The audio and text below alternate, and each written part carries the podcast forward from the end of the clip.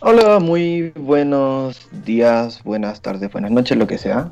Gonzalo me, me, ha estado robando la presentación, pero no pasa nada porque aquí estamos para hablar sobre su charla relax con mi amigo. Pensé que yo había inventado el saludo, weón.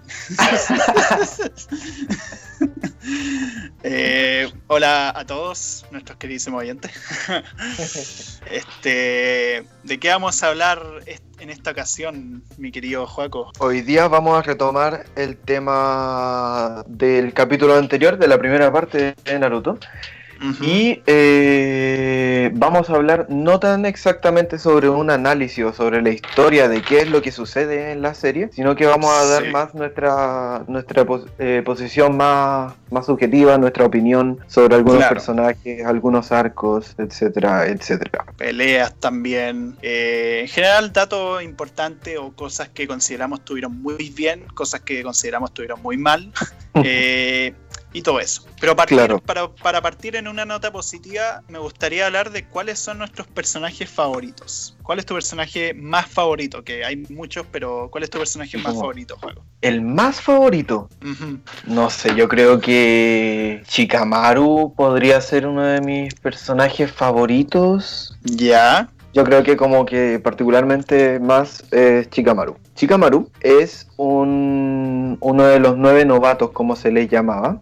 Eh, uno de los compañeros es paralelo a Naruto, era un compañero suyo en la academia, pero fue agrupado con otros dos compañeros en, en otro grupo. Era el grupo 10, el 10, que se tenía con Chouji e Ino. Claro. Eh, bueno, lo que me gusta de Chikamaru es que es el primero de la generación en, convertirse en un Chunin. Y eso no gracias a su fuerza, sino a su táctica. Él luego comienza a avanzar la, eh, la serie y se le comienzan a dar misiones porque era especialista en la estrategia. Claro, es un personaje extremadamente inteligente, de hecho. O sea, de hecho, el weón, según la propia serie, tiene 300 DQ. es una, una, cifra un poquito exagerada, pero de que el weón es inteligente, efectivamente es muy inteligente. Eh, o sea, el weón en los exámenes tuning brilló por las tácticas que tenía, el weón siempre sabía entender perfectamente las técnicas de su oponente y sabía cómo darle la vuelta de 180 grados para vencerlos. Y eso lo demuestra en los exámenes tuning, lo demuestra cuando el one ya es tuning e intenta recuperar a Sasuke. Ah, eh, el one sabe formar equipo, el weón muy buena estratega, entiende perfectamente cómo funciona la habilidad de sus compañeros. Pero el tema con Chikamaru es que tiene algo que podría decirse es una debilidad, no tanto del personaje, sino de él como persona, que es que es muy flojo. Mm, claro, este, incluso muchas veces justifica, así como prefiero hacer las cosas como con la cabeza eh, para no esforzarme tanto. Claro. Eh, este el arco de desarrollo de Chikamaru que yo creo que, no sé, me encantó es el arco en Naruto Shippuden cuando pelea Chikamaru y su equipo contra Hidan, ¿cierto? Hidan y Kakuzu, sí. Claro. Eh, ¿Qué ocurre en ese arco? Bueno, que Chikamaru, eh, ya siendo un ninja bastante experimentado, recordemos que han pasado tres años después de la primera parte de Naruto en Shippuden. Eh, y a todos esos que son Chunin y todo. Y el tema es que Chikamaru tiene un maestro que es Asuma, que Asuma es hijo del tercer Hokage, de hecho. Este, que eso, de hecho, en Naruto la primera parte no importa una mierda, pero en Shippuden le dan importancia a eso. Eh, y la cosa es que Chikamaru tiene un arco ahí de que el weón como que va en una misión con Asuma para detener a estos dos miembros de Akatsuki, que son Hian y Kakuzu. Y claro, la pelea se le sale perdón, se les sale de las manos muy brígidamente, porque Hidan y Kakuzu eran weones inmortales. O sea, Hidan, literalmente un weón inmortal. Kakuzu, por así decirlo, sí, pero es porque el weón tiene cinco corazones impregnados eh, en su mm. cuerpo. Él le robaba los corazones a sus víctimas eh, y adquiría sus poderes. Y Gian era literalmente inmortal, o sea, ese weón no podía morir de ninguna forma ni aunque le cortara la cabeza, cosa que para ese punto en la serie era una weá rarísima, o sea, solo Orochimaru llega a ese nivel de inmortalidad. Claro. Y ahí ocurre que su maestro, el maestro de Chikamaru, muere por culpa de Gian, y Chikamaru entra en una profunda depresión. Logran sobrevivir a esa batalla y todo. Y ahí, eh, ahí si queréis podéis continuar con lo que pasa después. Eh, no me acuerdo mucho, pero me parece que, bueno, quedaba que Chikamaru debía enfrentarse contra, contra este enemigo que es inmortal, literalmente. Llegaron refuerzos que se ocuparon del otro, del otro enemigo, pero eh, Chikamaru tuvo que ponerse a prueba en el fondo y usar de sus habilidades estratégicas para decir como, bueno, cómo me enfrento, cómo le gano, cómo derroto a este enemigo que es inmortal. Al final le pone como no sé cuántos mil sellos y lo entierra bajo tierra. Sí, en su bosque. Lo mete con explosivo y prácticamente lo desmiembra completamente y deja que la mm. roca lo aplaste. Eh, y bueno, ahí Chikamaru tiene un proceso en el cual está muy deprimido y el buen está para la cagada. Y nada, después como que su papá el que lo insta que el buen deje de estar tan así para que tome rienda en el asunto. Pero, o sea, claro, lo hace igual desde un lado ciertamente amable porque el buen lo comprende, eh, le dice que se relaje un poco y que sabe que eres su hijo y que va a saber cómo manejar la situación. Y bueno, ahí después hace todo su plan maestro para derrotar a estos dos hueones. Eh, por lo menos Gian, porque Kakuzu aún no sabía mucho de él. Y nada, pues que ahí el weón va con Kakashi, va con sus dos compañeros. Y ahí cuando el weón derrota a Gian, uno de mis momentos favoritos de esa wea es que Gian como insistía todo el rato en su dios, que se iba a matarlo en el nombre de Hashin, iba a sacrificarlo y toda la wea. Y Chikamaru cuando lo derrota eh, le dice como ahora yo soy tu dios. Onda, así muy arrogantemente, muy hijo de puta, pero quedó perfecto ese momento. Como que cierra el, el camino de ese arco eso. Claro, como que Chikamaru pudo vengar a su maestro, pudo hacerle honor, porque aparte derrota a Gian eh, prendiendo unos papeles explosivos con su encendedor, que Asuma fumaba mucho. Eh, y a partir de ese momento, Chikamaru deja de ser flojo. O sea, a partir de ese momento el weón como que cambia mucho. Y de hecho se convierte en uno de los mejores amigos de Naruto, porque cuando Naruto pierde a su maestro también, Chikamaru lo entiende y lo quita de su depresión además. Mm. Entonces, sí, Chikamaru un gran.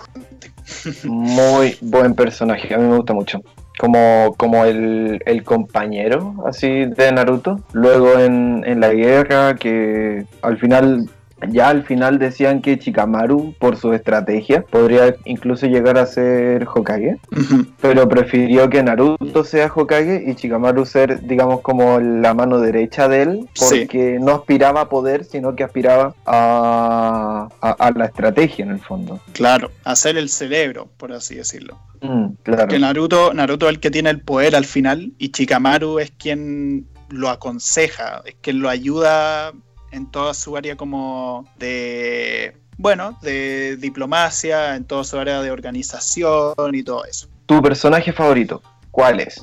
Mi personaje favorito es el grandísimo Kakashi. Que puta que ha pasado por weas malas Kakashi, que Kakashi, bueno, es famoso por ser el niño que copia, porque tenía este ojo Sharingan y todo eso. Pero el tema es que, bueno, Kakashi este que es el maestro de Naruto Sasuke Sakura es el primer equipo que admitió este este weón perdió a su papá cuando es chico porque el weón se suicidó se suicidó casi que enfrente de su ojo este porque odiaba mucho a su papá porque el weón fracasó en una misión por privilegiar el proteger a sus compañeros. Entonces como el weón se suicidó y Kakashi entró en una profunda pena por eso el weón como que le entró la mentalidad de que el weón debía obedecer sí o sí las misiones a toda costa, independiente de sus compañeros. Y nada, en el futuro crece, tiene a sus compañeros que son Obito y Rin, son comandados por Minato, que es el cuarto Hokage, el papá de Naruto. Este, y la cosa es que Kakashi, eh, en, una misión, cuando están en medio de la tercera guerra mundial ninja, eh, ahí como que eh, Kakashi como que pierde a Rin, en un momento Rin como que se pierde ahí porque es secuestrada por unos ninjas enemigos. Y Kakashi quiere seguir con la misión, pero Vito no.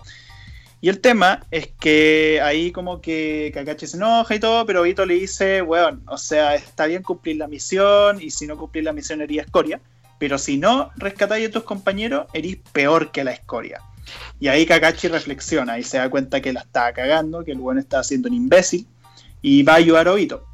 Pero bueno, mientras luchan contra este ninja que la secuestró, ahí Kakashi pierde el ojo, Obito le cae una roca encima y prácticamente está a punto de morir, no sin antes regalarle su Sharingan a Kakashi para que pudiera eh, recuperar ese ojo perdido y darle como su regalo por haberse convertido en un ninja élite hace poco. Y ahí nada, pues que Kakashi como que se despide Obito igual que Rin y ambos vencen a los ninjas weones que los invadieron y se salvan. Pero bueno, después pasa toda una serie de cuestiones que Rin muere por culpa de unos ninjas de la neblina que querían capturar a Rin porque era poseedora de una de las bestias con cola. Que bueno, se le metieron la bestia, pero eso ya es otra larga historia. eh, y nada, pues que Kakashi prácticamente perdió a sus dos mejores amigos, después pierde a su maestro cuando el zorro de nueve cola ataca la aldea.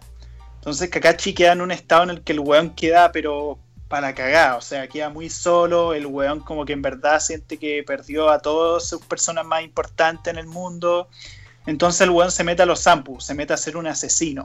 Como que siente que esa era su forma de poder como tapar su dolor.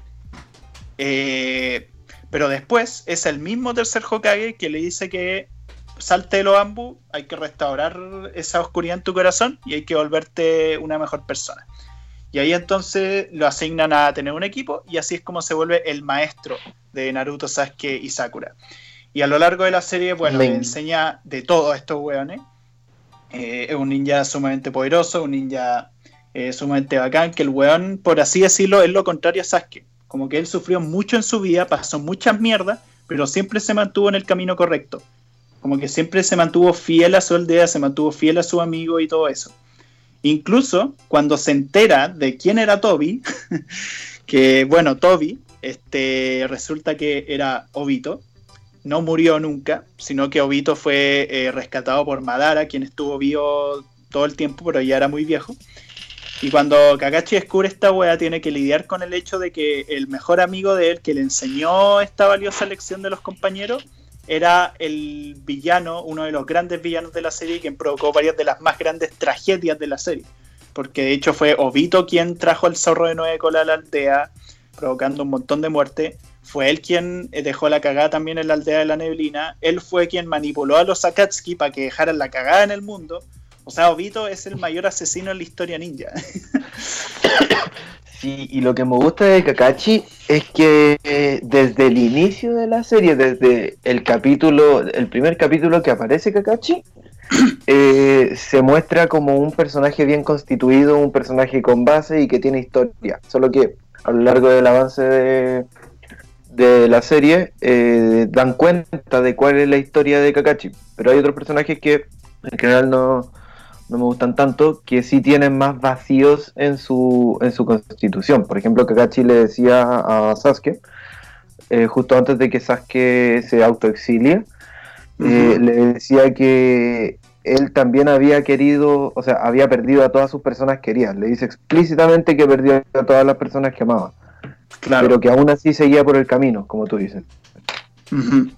Sí, esa es la cosa. Por ejemplo, por ejemplo, en, los funerales, o él siempre va a ver los monumentos de, de sus compañeros caídos en combate, cosas así, siempre se mantiene demasiado fiel a, esa historia. Sí, y la cosa es que todo este trasfondo, este trasfondo que mencioné no es algo que te lo den de, de eh, toda la información al inicio de la serie. Toda esta información, pequeños pedazos de información, se van dando poco a poco en la serie, ya sea de manera sutil por cosas que dice Kakashi, o de manera más explícita, cuando directamente te muestran flashbacks. Pero ese es el tema, que poco a poco te lo van construyendo como un weón que parece ser como un weón medio despistado al inicio, como un weón que le gusta leer libros culiados hentai, eh, y que es como muy, incluso flojo se podría decir, pero mm. poco a poco vais cachando las capas que tiene el weón. Como que el weón es súper preocupado de sus compañeros, que el weón tiene un profundo dolor en su interior, que el weón lo trata de ocultar lo más posible. Eh, y nada, o sea, que el weón además te hay dando cuenta que el weón es extremadamente talentoso y maneja mil y un técnica, pero el weón siempre se mantiene humano, o sea, a pesar de eso, el weón igual tiene sus decaídas, tiene su momento en que el weón decae y los poderes que tiene el weón nunca se sobreexageran, como los de Naruto y Sasuke al final de la serie. Claro, eh, y también, no sé, por ejemplo, cuando muestra todo su potencial, que en el arco de Sausa y Haku, eh, enfatiza en, como en el poder que tiene eso, como esto puede matar a alguien y lo espera hasta el último momento, por ejemplo, o, cuando le, le, está enseñando, ¿sabes qué? Porque básicamente cuando Kakashi toma o intenta tomar como aprendí a Sasuke. Entonces ahí también en la historia... sí, bueno. Ahí en la historia, como tú decías, también de una manera un poco más implícita, hacen el contraste entre Kakashi y, Sasuke, que son básicamente los únicos poseedores del Sharingan que conocemos hasta el momento. Hasta que aparece Itachi. claro, hasta que aparece Itachi. Y que prácticamente el weón era mil veces más poderoso en el manejo del Sharingan que Kakashi. O sea, literalmente Itachi apenas aparece, pelea con Kakashi, y el weón lo mete en una dimensión que lo hace vivir por muchísimos días, en una dimensión en la cual está crucificado Kakashi y le entierran espadas todo el tiempo. Que no es real, pero él siente como si fuera real. Claro, una ilusión, una técnica ninja de ilusión. sí. ¿Qué otros eh, personajes quizás no favoritos? Ah, ¿cómo? Eh, no, pasando de hecho a Itachi, ya que lo mencionamos, ¿qué podéis ah. decirnos? O sea, ya hablamos harto de su trasfondo en la parte anterior, pero ¿qué más podemos hablar de Itachi? Sí, no sé, a mí Itachi como... Podría decir que él era como más constitucionalista o como más de la aldea. Porque ve que, que su clan, que es el clan Uchiha, que es como la policía, está armando, está comenzando a armar planes de hacer un golpe de Estado. Y él, como no era policía, él era Ambu. Eh, al final yo creo que, que o sea, tuvo la, la, opción de decir que no a la orden de asesinar a todos los Uchiha, pero tomó la decisión de de todos modos hacerlo. Claro. Entonces, en cierta manera también Itachi eh, estaba velando por el bienestar de la aldea y estaba en contra de sus propias raíces, que eran los Uchiha. Sí, sí, o sea, era todo un tema ese que tenía muy complicado, o sea, sobre todo con su familia además. este, y también con su amigo Chisui, que fue otro personaje como que le afectó mucho su pérdida y que de hecho el buen se sacrificó para que no lo para que no, lo, no me acuerdo mucho los detalles de esa historia, prefiero no comentarla tanto, pero me acuerdo que Itachi le afectó mucho que su amigo muriera y que eso también hasta cierto punto aumentó un poco el rencor que tenía contra su propio clan, por así decirlo. Mm. Eh, pero el tema es que a pesar de todo eso, Itachi siempre se mantuvo fiel a mantener con vida a su hermano y que este fuera el que lo castigara por sus acciones. O sea, era un weón que tenía planeada toda su vida desde ese momento sea, el buen ya sabía exactamente lo que tenía que pasar a partir de ahí. Claro, eh, y, se demuestra todo el rato cada vez que se presenta Itachi como un ninja demasiado poderoso, tan poderoso que uno se pregunta por qué no usa todo su poder. Claro, y no lo usaba porque, por lo menos cuando estaba vivo, porque después lo reviven con la mm. reanimación de Kabuto, pero cuando estaba vivo nunca lo vimos usando todo su poder. Onda, porque siempre lo vimos peleando contra ninjas de la hoja. Y claro, antes nosotros veíamos a Itachi como un villano, como un weón maligno que mató a su familia por gusto, cuando no sabíamos la verdad. Y claro, o sea, peleaba contra los weones de la hoja y obviamente se lo hacía pico, pero nunca tanto, o sea, nunca llegó hasta el punto de matarlo o de derrotarlo, siempre inventaba una excusa para irse, como por ejemplo, oh no, apareció Jiraiya, este Sanin puede cagarnos a todos los Akatsuki siquiera, así que mejor vámonos. Mm. Eh, y bueno, toda una serie de cuestiones, pero después cuando el buen es reanimado en la guerra, la cuarta guerra ninja, y utilizado como marioneta por Kabuto, Ahí Itachi, como obviamente ya pelea contra hueones malignos, contra, pelea contra otro reanimado, contra el propio Kabuto, ahí vemos que el weón tiene un poder extremadamente brígido. Claro, porque además no solo es poderoso, sino también es inteligente, que en vida preparó, cuando estaba vida, vivo, este weón preparó, él sabía que se iba a morir y sabía que lo iban a querer revivir con fines eh, malignos, claro. Este buen sabía que iban a usar su cadáver para hacer daño. Entonces preparó todo eso y con su poder hizo que si, cuando él reviva se dé cuenta de que estaba haciendo mal y pueda volver a tener su voluntad, no sea una marioneta. Sí, eso poder se lo metió a Naruto, de hecho, porque Naruto era muy cercano a Sasuke y Naruto después que estaba cachando a Itachi que Naruto se iba a volver un hueón muy fuerte, entonces le puso un cuervo de, dentro de Naruto Eh, y prácticamente cuando Itachi ya está revivido y se encuentra con Naruto, ahí utiliza el poder del cuervo y el weón adquiere su voluntad propia. Que puede ser un poquito rebuscado, pero dentro de todo igual te habla de lo inteligente que es el weón. O sea, tampoco está tan mal. Bueno, y Itachi también recordemos que fue el weón que anuló la reanimación de los muertos. O sea, él fue el que detuvo a Kabuto realmente con un jutsu que se sacaron de la raja que es Izanami.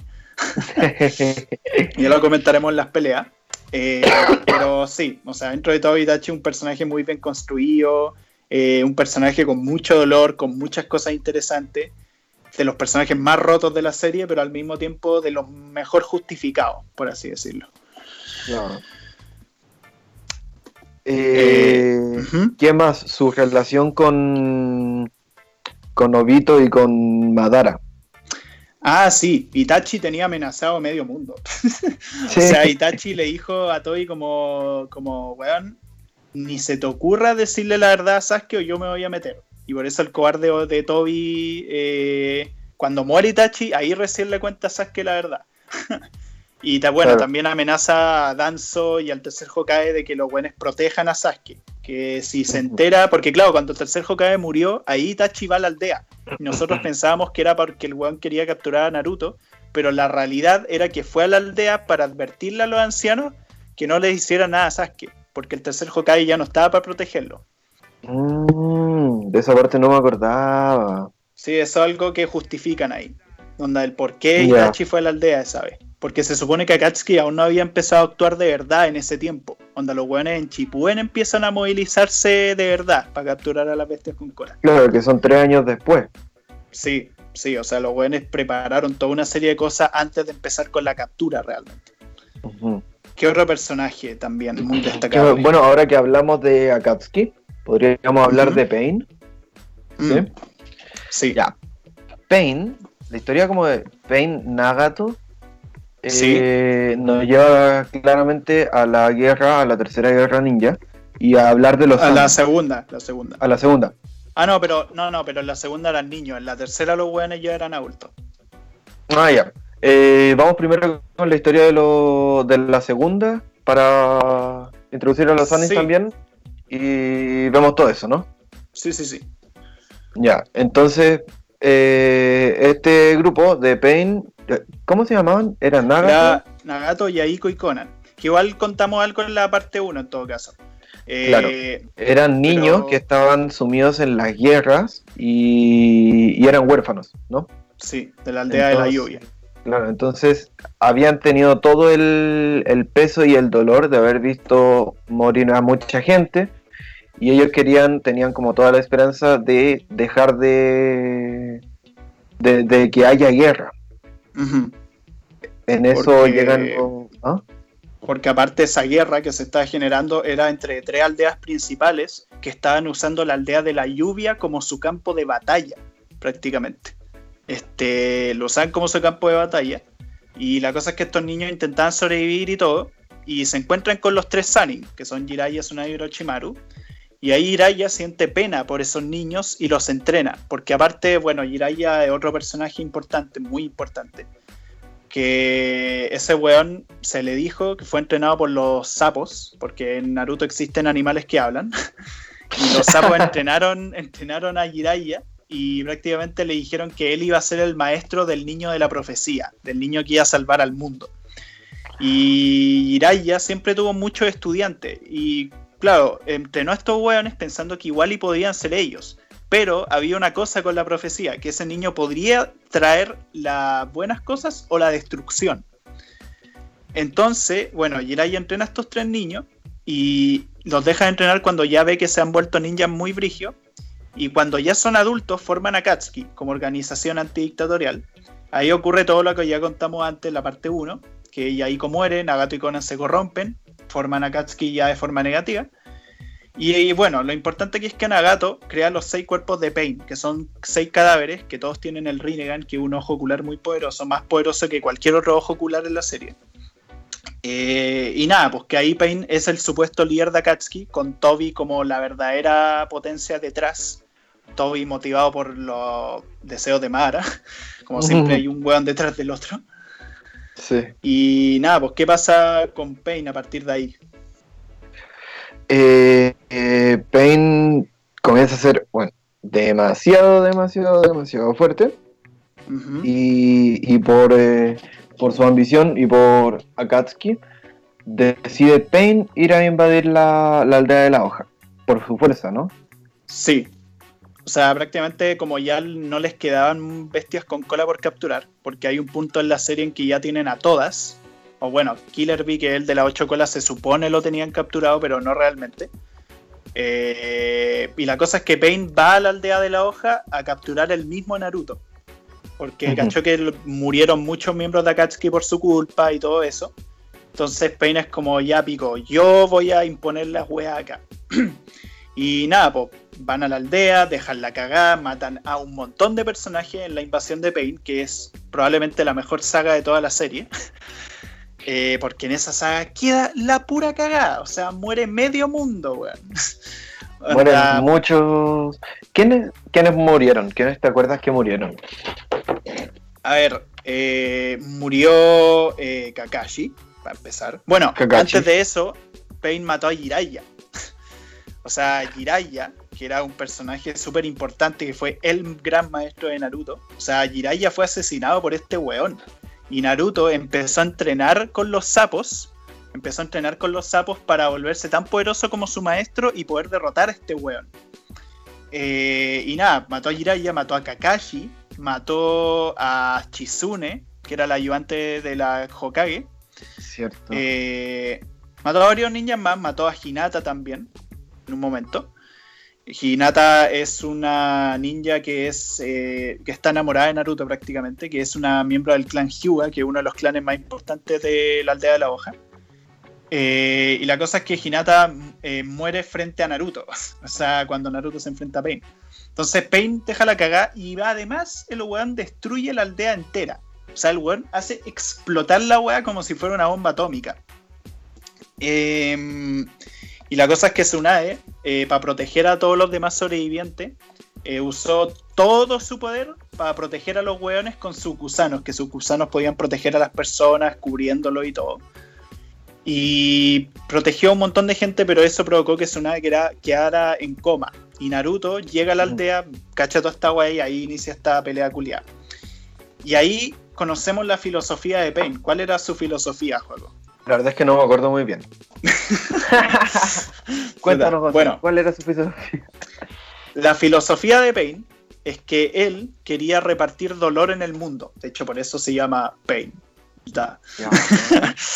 Eh, bueno, se llama Pain porque quería esparcir el dolor en el mundo para crear la verdadera paz, es decir, imponer por medio del miedo, del terror a las personas el dolor de la guerra, el dolor de lo que implica ser completamente destruidos y así enseñarle a los hueones que debían evitar que esto pasara para que hubiese paz. Y por eso tenía que dejar la cagada en el mundo con las bestias con cola. Que es bien raro porque el weón, él solo pudo destruir una aldea entera, entonces podía haberlo hecho él mismo, pero bueno. pero, pero el tema es que, claro, y el tema es que ahí Pain un momento bastante brigio que pelea con Naruto, tiene una pelea muy brigia y en un momento Pain logra inmovilizar a Naruto y Naruto obviamente le dice que es un conche su madre, que mató a sus maestros, que destruyó esa aldea, que el weón hizo pura wea. Y Pain le dice, ya, pero los weones de tu aldea destruyeron a mis amigos, a mis compañeros, a mis maestros, a mi aldea entera. O sea, su aldea hizo lo mismo que yo le estoy haciendo ahora a ustedes. O sea, para él era una weá como de ojo por ojo, diente por diente. No sé si es el dicho, pero pico. Eh, para él era como, weón, ustedes hicieron lo mismo con mi aldea, por su aldea principalmente, por la aldea de la hoja, y me estáis recriminando a mí que yo estoy dejando la cagada en tu aldea. Como que para él eso era la justicia. Como que él estaba cumpliendo con, con su puta mm. justicia, con su, con su idea. Y nada, pues que esa era como la mentalidad de Pain, y Naruto ahí no supo qué responder como que Naruto quedó callado.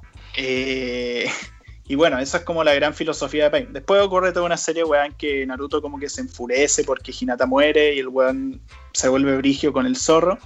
Derrota a Pain, lo evangeliza y bueno, esa parte a mí no me gusta mucho porque ahí como que Pain sacrifica su vida para revivir a todos los weones de la aldea.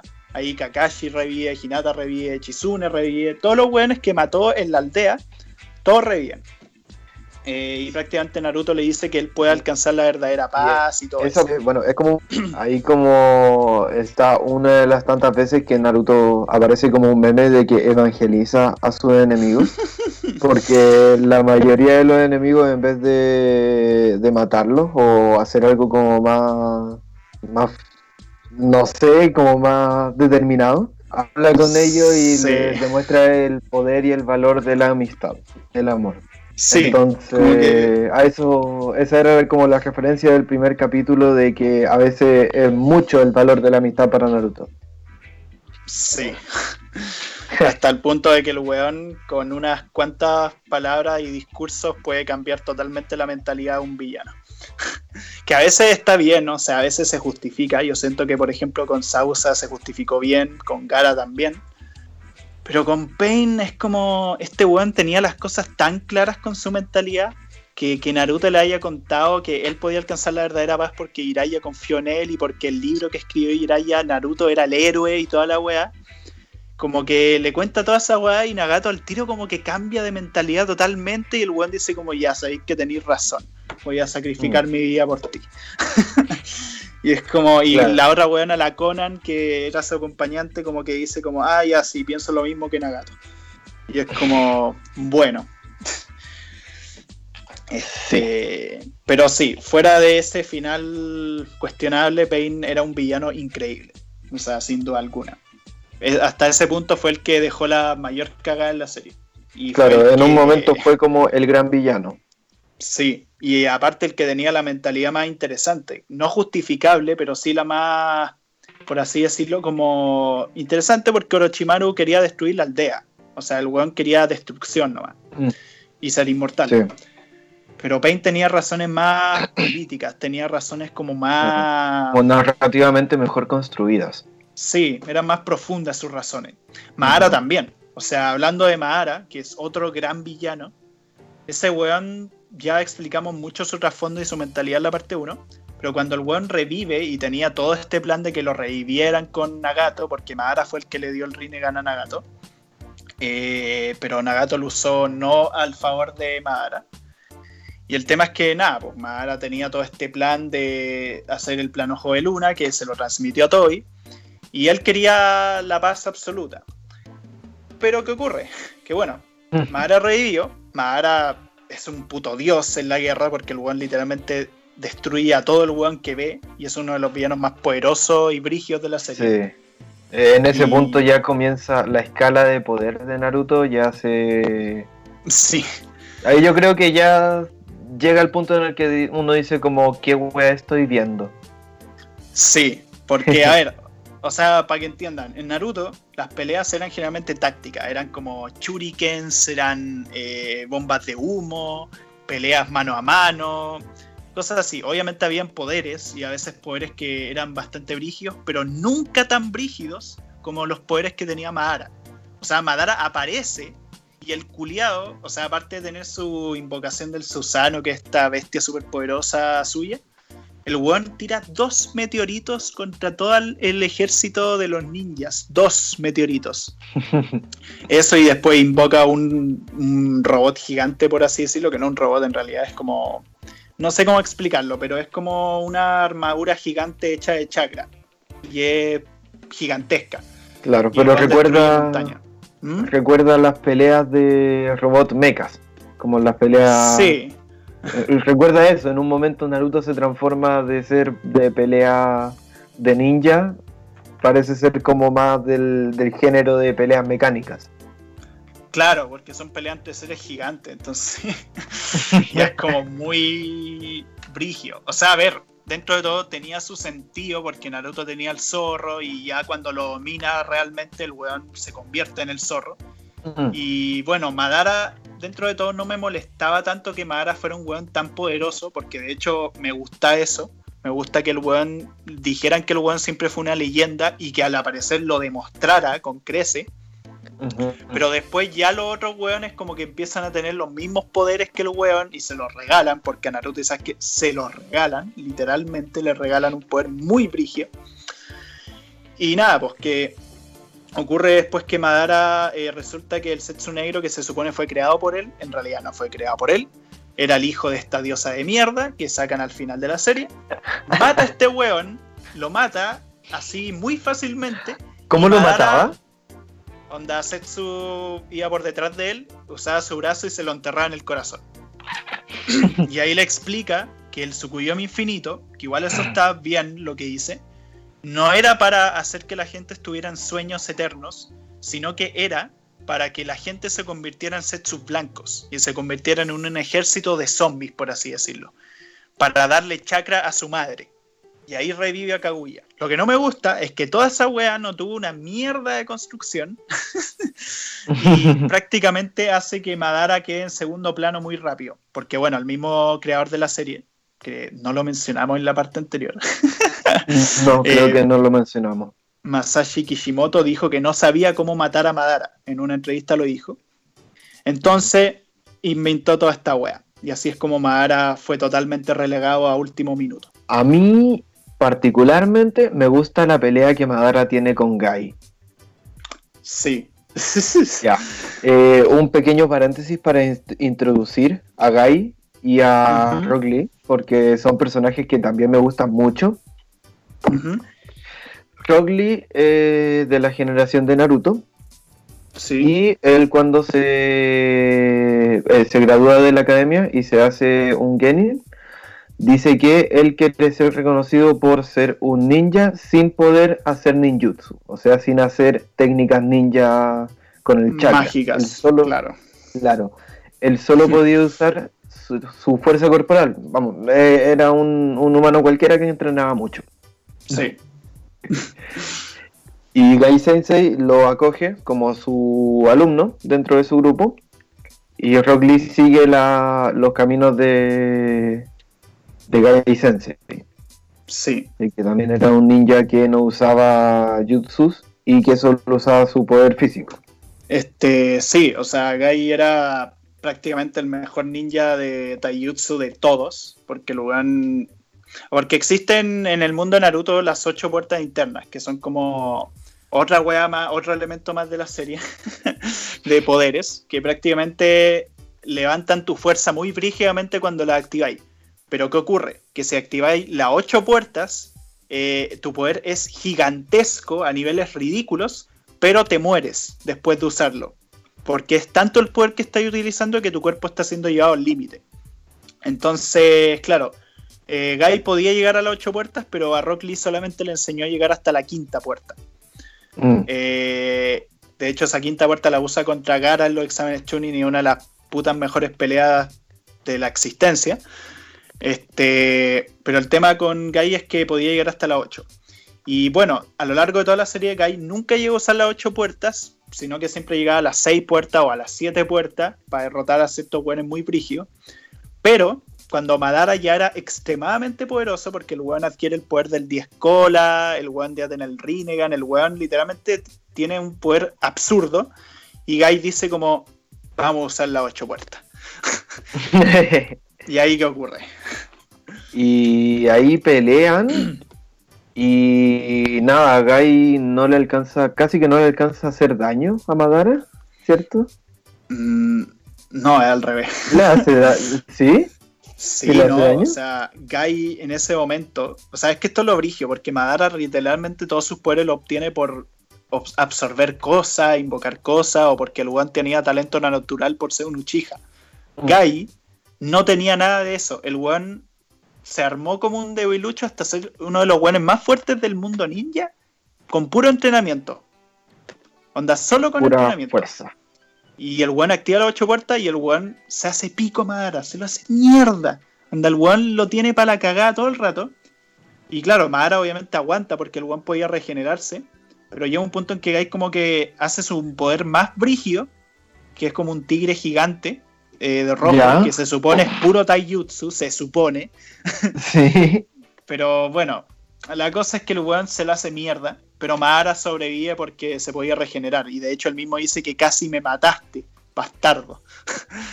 y le dice además que él era el weón más fuerte al que se había enfrentado desde el primer Hokage. Claro. me acuerdo. Ahora que lo dicen me acuerdo de eso. Sí. Y nada, pues que Gai va a morir. Pero. Ay, la puta madre. Ahí Naruto y Sasuke le regalan poderes de dioses porque el sabio de los seis caminos. Mira, la cosa es que en la guerra ninja estos dos weones iban a morir. Eh, pero el sabio de los seis caminos aparece y le dice, ah, ustedes son los elegidos. Y les da sus poderes de Dios y Naruto le da un corazón a Gai. Literalmente le da un corazón nuevo. y nada, Gai sobrevive al final. Sí, y en Boruto está con silla de ruedas. ah, pulento. Eh, no sé. Tiene muchos mucho arcos como de construcción de personajes. O sea, no sé si muchos arcos, pero a lo largo de la serie tiene muchos recursos que lo construyen como personaje, dicen cuál es su historia, cuál es su relación con, Kakashi, porque él era, él era como un compañero o un amigo de Kakashi. En el que para Gai todo era la motivación para seguir entrenando y seguir creciendo. Claro. Y tener a Kakashi al lado, que era un buen tan fuerte lo siempre fue como una motivación. Entonces, entonces para Guy, eh, la construcción de Guy eh, fue siempre crecer, siempre intentar superarse, siempre como, como superarse a él mismo. Sí, y es lo mismo que tiene Lee también. Que Lee, de hecho, lamentablemente Lee solamente importa en la primera parte de Naruto, porque en Shippuden ya no hacen nada, literalmente. Que de hecho esa es otra cosa interesante. En Chipuden hay muchos personajes que son... Obviamente muchos de los novatos, muchos de los ninjas de la hoja se olvidan completamente. O sea, Neji importa una mierda en Chipuden, Ino también en parte, eh, todo el equipo de Kiba y Shino. bueno, Hinata importa un poco más, pero Kiba y Shino no hacen nada mm. en Chipuden, nada, ni una wea. Kurenai, la maestra de ellos, tampoco. Eh, pero sí, o sea, hay muchos personajes destacables, otros personajes que en verdad son la nada misma. Eh, pero ya pasando a otras cosas como lo sería, por ejemplo, nuestras sagas favoritas. ¿Cuáles serían tus sagas favoritas, Joaquín? Mm, la, la saga del País de la Sola, o, de Sausa y de Haku, yo creo que favorito. Y también la... ¿Ah? ¿Absoluta favorita? No sé, el... ¿Cómo se llama? La saga de entrenamiento de Naruto en la tortuga, cuando aprende a, usar el, demonio de las nueve colas y, y pelea contra sí mismo, básicamente. Me gusta mucho ese arco de entrenamiento porque aparte conoce a su mamá, conoce muchas cosas como de él mismo y libera mucho poder y yo creo que ya para adelante Naruto deja de ser como construido en base a su entrenamiento y comienza como a adquirir poder nomás, pero... Sí, eso ya es la guerra ninja. Sí, de hecho el confinamiento de los Jinchurikis, que esa saga que tú dices, esa saga para mí es como la última saga como realmente buena, onda en su totalidad. Mm. Porque después viene la cuarta guerra ninja, que ocupa casi que un tercio de toda la serie, por así decirlo. Ocupa demasiados episodios, demasiado.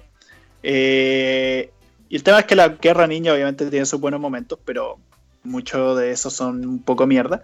Pero sí, la saga que tú mencionáis es una muy buena saga porque, aparte, los momentos en que Naruto se reencuentra con su mamá, puta que he llorado que en esa escena, weón. ¡Ay, qué bonito! me hace mierda, weón. Sí. Porque su mamá estaba muerta, o sea, ella también murió en la abuela del zorro porque nada, muere junto con el padre de Naruto y muestran todo el flashback de esa weá, te muestran, bueno, todo lo que pasó realmente, que fue Toby el que manipuló al zorro, eh, que Minato selló parte del zorro de nueve colas en su cuerpo y en el de Kushina, o sea, la mamá de Naruto, y por eso podía, Naruto podía ver sus espíritus, por así decirlo. Ah. Eh, y nada, pues que ahí Naruto se reencuentra con su mamá y como que Naruto apenas cacha que era su mamá, como que el weón llora y va a abrazarla. Así inmediatamente. Un momento épico.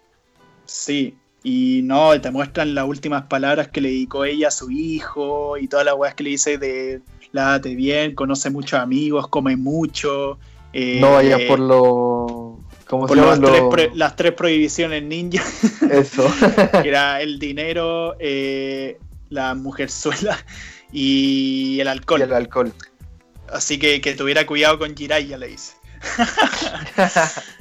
Eh, y nada, y bueno, y además le dice que lo ama y todo, y Naruto como que quedaba la cagada cuando escucha todo eso, y Kuchina le dice que le agradece mucho ser su mamá, y se despía, y no, es... A mí me encanta. Y en esa saga pasan otras cosas también. Pasa la muerte de Conan, cuando Toby va a recuperar el ojo del Rinnegan. La muerte de Kisame, que Kisame es otro personajazo. Sí, eh, que a manos de Gai. Sí, muere a manos de Gai, de hecho. Porque Kisame es el. Bueno, en realidad Kisame se suicida, pero Kisame es el personaje más leal de Akatsuki porque el cual literalmente se mata para que no le extraigan información de su mente. Sí. Eh, entonces, Brigio. Eh, otras sagas. Otras sagas. Eh, no sé, a mí me gusta mucho la saga de, de la invasión de Konoha. o sea, la invasión de Orochimaru a Konoha. Ah, ya. O sea, la que viene justo después de los exámenes Chunin. Sí, justo después de los exámenes Chunin. Me gusta sobre todo por la pelea de Naruto con Gara. Sí. ¿Y la pelea del tercer Hokage contra Orochimaru? También me gusta, me gusta harto, pero eh, yo creo que en ese momento, cuando uno está viendo la serie y ve esa pelea, aún no está listo para entender, aún no está listo para esa conversación. en el sentido de que aún no conoce quién es, porque en esa pelea Orochimaru invoca al primer Hokage, al segundo Hokage, y está a punto de invocar al cuarto Hokage. claro. Y, y, te presentan a los Hokage, ahí por primera vez uno ve a al primer Hokage y al segundo Hokage. Y tienen toda esta pelea, el, el tercer Hokage hace la invocación del jutsu de la parca para sellar a Orochimaru. Pero, pero yo digo que uno no está listo para eso porque no conoce los trasfondos, uno no, no conoce quiénes son los Hokage, quién es, cuál es el jutsu de sello. Entonces, si uno lo ve para atrás, eh, recién ahí yo puedo verle como, oh, qué buena pelea, como todo el simbolismo y todo eso. Claro. Que ahí además tenía el tema de que en esa época se pensaba mucho que el cuarto Hokage era el más frigio. Pero resultó que no. que resultó que el primer Hokage era el verdaderamente más frigio. Y la excusa que dieron después para hacer que los dos weones, cuando lo invocó Orochimaru, no eran tan fuertes, porque ni cagando son tan fuertes en esa pelea como lo son después, es que Orochimaru no había perfeccionado el jutsu de reanimación. Y que como no mm. lo había perfeccionado, no podía usar todo su potencial de poder y solo una parte. Que bueno, una excusa medio weona, pero funciona. Pero igual es claro. Sí. Eh, y bueno, la pelea contra Gara sí es, bastante increíble. Que por sí Gara, otro gran personaje. Que tiene un desarrollo increíble. O sea, pasa de ser un psicópata, así para mencionarlo relativamente rápido, pasa de ser un psicópata a ser un weón muy sabio, a ser el líder de su aldea y a ser el weón que motivó a todas las aldeas a unirse a través de su discurso y que pelearan para salvar el mundo contra Katsuki, que se dejaran de todos los conflictos del pasado, de cientos y cientos de años de conflicto, y que pelearan por salvar el mundo. O sea, impresionante el cambio que ha tenido Gara a lo largo de la serie. Sí. ¿Y al final qué pasa con Gara? ¿Gara sobrevive a la guerra? Sí, y sigue siendo el Kasekage en Boruto. O sea, él sigue siendo como el líder. Porque el web fue creado para ser una, un arma de guerra, po. Sí, po. a él era poseedor de bestia con cola y lo crearon, nació y le pusieron la bestia para defender a la aldea. Sí, no, o sea, es frigio.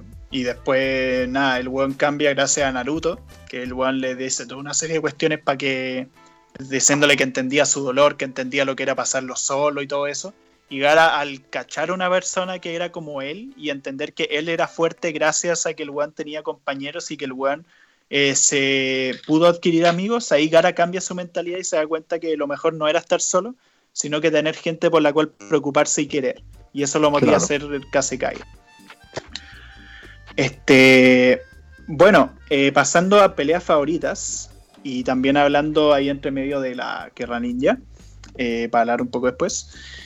Peleas favoritas. Eh, Sausa contra el equipo 7.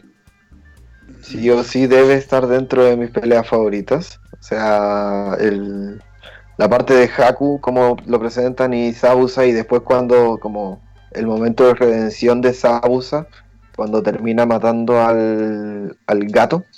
Sí, al, al líder de al empresario. Ay, muy, muy buena pelea. Aparte ahí ponen como a Naruto y a Sasuke una posición en la que necesitaban hacer algo para que no los maten, básicamente. La primera instancia cercana a la muerte que tuvieron ellos. Sí. Y bueno, ahí se ve por primera vez al Sharingan, se ve por primera vez que Naruto tiene poder de... Del zorro. del zorro, claro. Entonces, muy buena pelea. Otras peleas que me gustan harto, Lee con Gara, como decías, en, en las preliminares del examen Chunin. Sí. Eh, que esa es literalmente eh, talento natural versus talento formado por el entrenamiento. Esa es como la máxima expresión de, de pelea de ese tipo. O sea, Lee era literalmente un weón entrenado desde cero y Gara ya tenía poder desde siempre. O sea, el weón la, arena lo protegía todo el tiempo. Claro, Gara no hacía nada, básicamente. Claro, y Lee logra romper con eso y saca de su status quo a Gara y nada. Es la primera persona que le hace daño. Sí, es la primera persona en la historia que le hace daño. Y es una pelea con una animación, pero espectacular. De hecho, la animación en general en muchas de las peleas es espectacular en esta serie. Y en muchas otras, no, en muchas, en muchas peleas la animación se queda demasiado corta. Sí, o sea, más que la animación yo diría que el detalle es los dibujos, porque animación buena hay constantemente, salvo en escenas muy estáticas, pero hay veces en que la animación como que el dibujo es medio raro. Sí, eso. Pero otra pelea que a mí me gusta mucho es Sakura contra Sasori, que es de las pocas peleas buenas que tiene Sakura, lamentablemente. Esa pelea muy es buena espectacular, es de las mejores de la serie, porque ahí Sakura junto a la abuela Chillo pelean con marionetas, donde Chillo tiene a 10 marionetas y Sasori tiene a 100. Eh, y nada, ahí te muestran las marionetas peleando unas contra las otras con una coreografía increíble, Sakura entre medio poder Sí, te muestran el poder además que tiene Sakura impresionante. Después de eh, estos tres años de entrenamiento. Sí, no, la buena es brígida. No sé por qué no la aprovecharon más en Chipuden. Eh, como que tenía mucho potencial. Había muchos personajes que no aprovecharon, siento yo. Sí.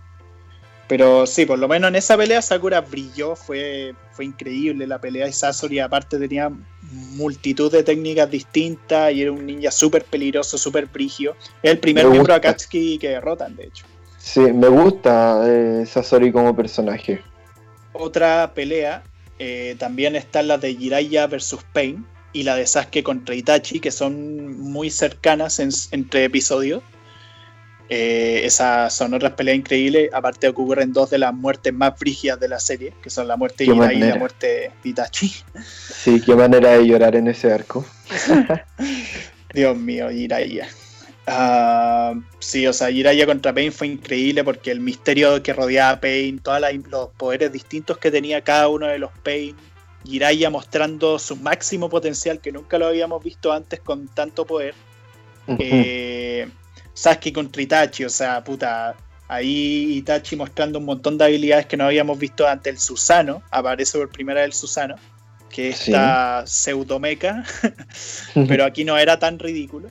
Um, Acá era más, comprensible, sí, era más de poquito. Respecto a lo que mencionaste antes de la animación, tenéis Naruto contra Pain. sí. Eh, Naruto contra Pain, por lo menos la primera parte de la pelea, es excelentemente animada, está súper bien hecha y Naruto te muestran un Naruto mucho más brígido que antes, el weón resultado de su entrenamiento full, Pain usando todo su potencial también. Eh, pero claro, Naruto, sea, el weón derrota a un Pain, a uno de los seis Pain con un golpe. O sea, el weón ya se notaba que estaba otro nivel. Pero cuando Naruto se convierte en el zorro, entre comillas, o por lo menos parte del zorro, cuando se enfurece, ahí la animación es rara. Porque parece weá de los mm. Looney Tunes. sí. Veía a los weones corriendo con ruedas formándose entre sus pies, como este weón golpeando a Pain y dejándolo en el suelo poco a poco, como si fuera un martillo con un tornillo. y cosas súper exageradas. Bueno, eso. mención. Mención especial, yo creo. A mí me parecieron peleas muy, no sé si buenas peleas, pero con un trasfondo que yo creo que, no sé si que tuvieron que haber explicado más o que fue innecesario. Las peleas con el Izanami y el Izanagi. Sí, esas peleas, bueno, eh, fueron con distintos personajes, todo involucrando un Uchiha. Eh, la cosa es que esas técnicas se las sacaron de la raja directamente. Sí, Porque el Izanagi es una técnica que prácticamente cambia el destino. Onda, Toby lo usó contra Conan y la cosa es que Conan literalmente se estaba haciendo mierda a Toby. Onda, lo tenía totalmente derrotado. Pero Toby se saca de la nada que tiene el poder del Izanagi que puede cambiar el destino a costa de perder un ojo. Lo que literalmente se inventaron en ese momento y fue una mierda. Eh, y después, cuando Itachi y Sasuke pelean contra Kabuto para hacer que el weón anule la reanimación de los muertos en la guerra ninja, ahí Itachi se saca que tiene el Izanami, que es un poder que hace que la persona esté en un bucle constante y que no puede hacer nada más todo el tiempo, a costa de perder un ojo, pero Itachi ya estaba muerto, entonces que perder un ojo a lo mismo. Y ahí obliga a Kabuto a deshacer el jutsu. Pero nada, esos poderes fueron totalmente sacados de la nada, fueron excusas baratas para derrotar a personajes muy brígidos, que eran Kabuto y Conan. Sí, la verdad es que quería decir que me gustaba esa pelea porque Sasuke, y Itachi se juntaban como hermanos para pelear.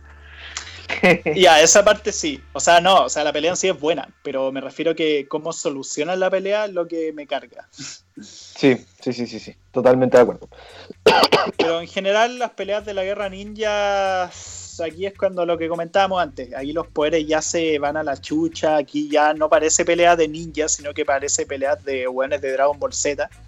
Se tiran bolas de poder gigantescas, se tiran rayos láser, eh, invocan hueones gigantes, sacan toda una serie de poderes que se van a la chucha, o sea, ya aquí como que... Y todos a último minuto, como que Naruto sabes que aprenden weas nuevas todo el rato, a último minuto.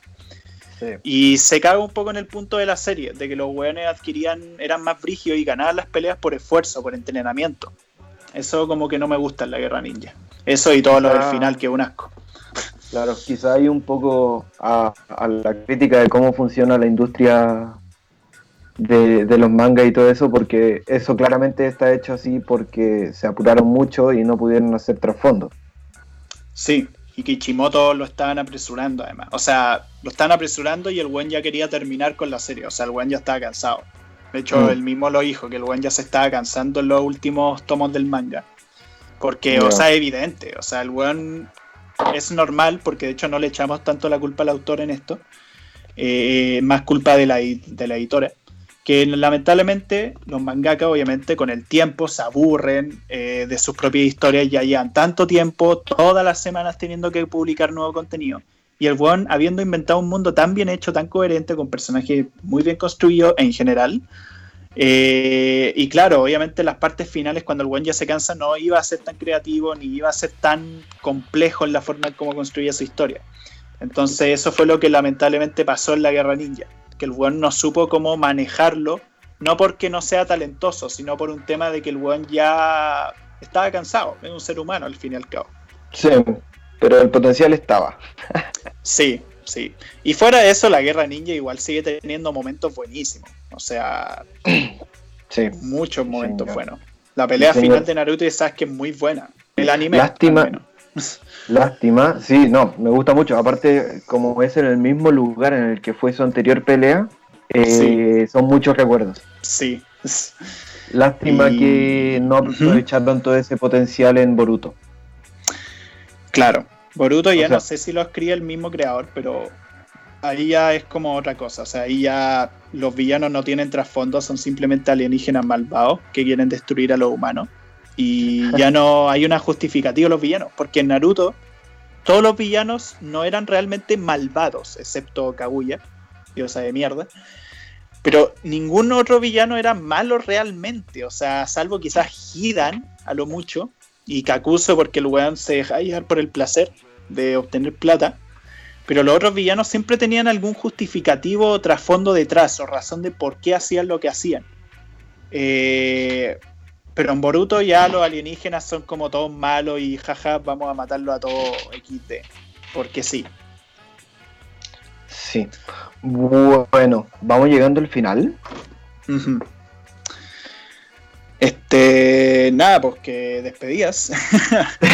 eh, eh, buen, buen anime eh, recomendado. Yo no, como dijimos, no soy fan del anime, he visto muy muy poco anime. Sí, lo mismo. Pero buena serie, me marcó en la vida y. Sí, definitivamente. O sea, la de veces que hemos llegado a llorar con esta serie, muchas. Eh, y muchas cosas que nos enseñó, muchas cosas que nos fue dejando con el tiempo, de hecho, yo diría que Naruto influenció mucho en mis gustos, en muchas de las cosas de que me gustan de la acción, muchas cosas que me gustan de la construcción de personaje, de la construcción de mundo, además. O sea, sin duda alguna fue una serie influyente en muchos aspectos de nuestra vida. Así que nada, eh, muchas gracias nuevamente a Radio F5 por apadrinarnos. Vean sus demás programas como su chat podcast, el programa principal de Radio F5, una cosa y la otra, entre otros que pueden encontrar en Spotify, además de por supuesto su charla relax, autopromoción. y nada, que estén muy bien. Eh, aprovechen cuarentena para ver esta serie, si así quieren.